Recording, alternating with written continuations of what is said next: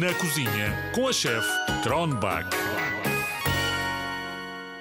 Olá, zigzagas! Como estão todos por aí? Já cheios de vontade de ter férias de Páscoa? Eu também. O que é que vão fazer nesses dias? Eu vou para a neve. Espera é não me partir toda.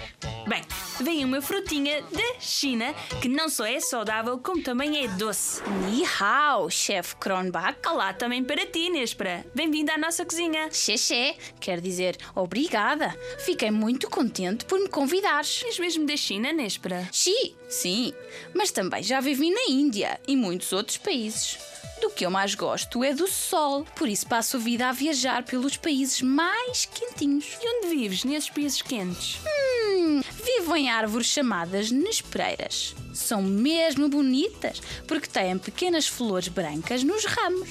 Depois sou colhida entre o inverno e a primavera. O que estou a ouvir parece-me uma fruta muito especial. Deves fazer bem alguma coisa. Sim, a lista é longa, mas eu posso dizer-te só as mais interessantes.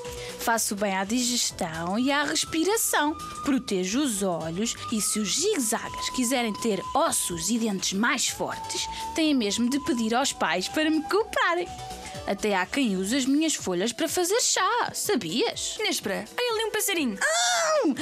Deste-me uma trinca! Desculpa, não consegui resistir. Se estivesses na China, não podias fazer isso aos teus entrevistados. Mas ao menos ficaste com uma recordação desta entrevista. É, lá isso é verdade. Adeus, Nespera. Bye bye, chefe Kronbach. Vou voltar para a China com uma história para contar.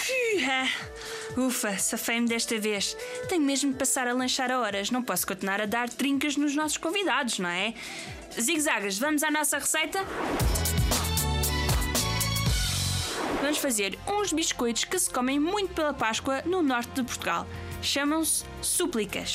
Precisamos de 500 gramas de açúcar, 500 gramas de farinha de trigo, 6 ovos e açúcar em pó para polvilhar, um adulto que vocês gostem muito e uma batedeira. Primeiro, liguem o forno a 180 graus.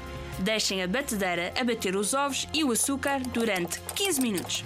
Vão juntando lentamente a farinha como se fosse chuva. A massa tem de estar toda igual, nada de bocados de farinha misturados. Ponham colheradas da massa em cima de um tabuleiro untado. Lembrem-se de deixar um espaço entre cada colherada, porque os biscoitos depois alargam. Ponham no forno durante 15 minutos.